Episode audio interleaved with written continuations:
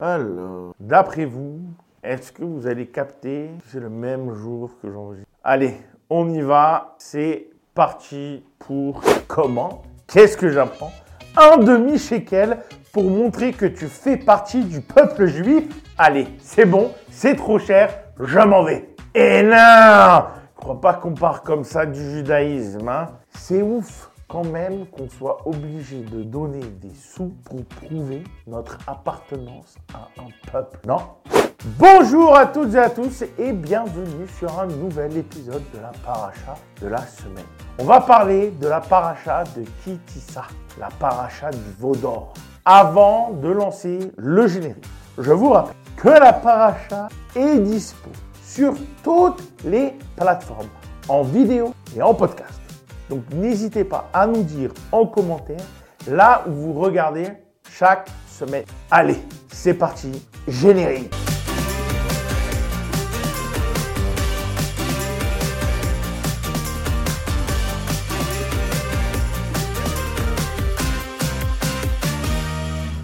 Kitissa, lorsque tu prendras? C'est pas par ces mots que commence la paracha, mais pour la peine, je vais vous résumer un peu rapidement l'histoire. Moïse est toujours en haut du Sinaï.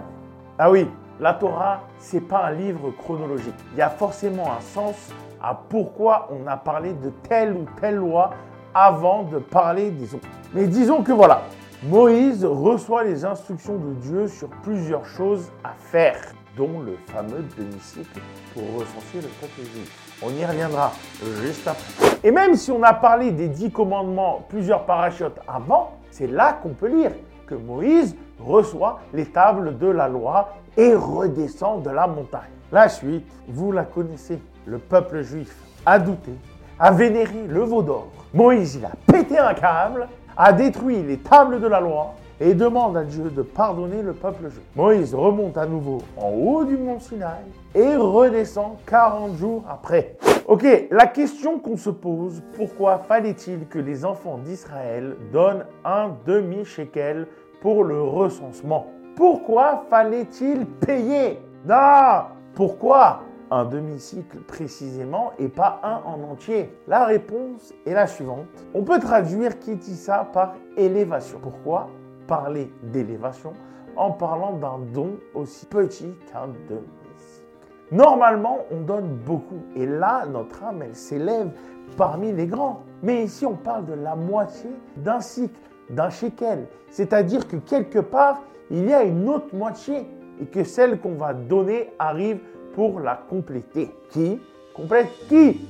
On donne la moitié d'un cycle pour faire partie d'un peuple, d'un groupe. C'est un symbole de notre complémentarité collective. On ne peut pas vivre seul dans son coin. On doit faire partie d'un groupe, d'une société, d'un peuple, d'une nation. Dans cette paracha, on demande à chacun de comprendre qu'il amène sa petite part à un projet collectif où chacun va pouvoir être le complément de l'autre. À ce moment, nous comprenons qu'il y a dans la vie des choses qu'on ne peut pas faire.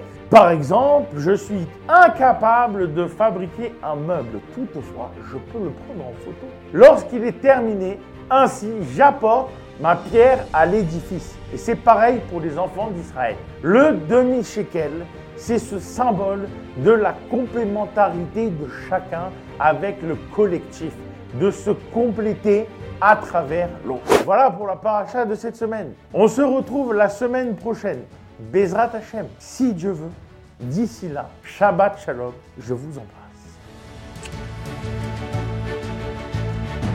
Et j'ai plus de lumière. C'est temps de travailler dans des conditions pareilles. Alors on devra y remédier.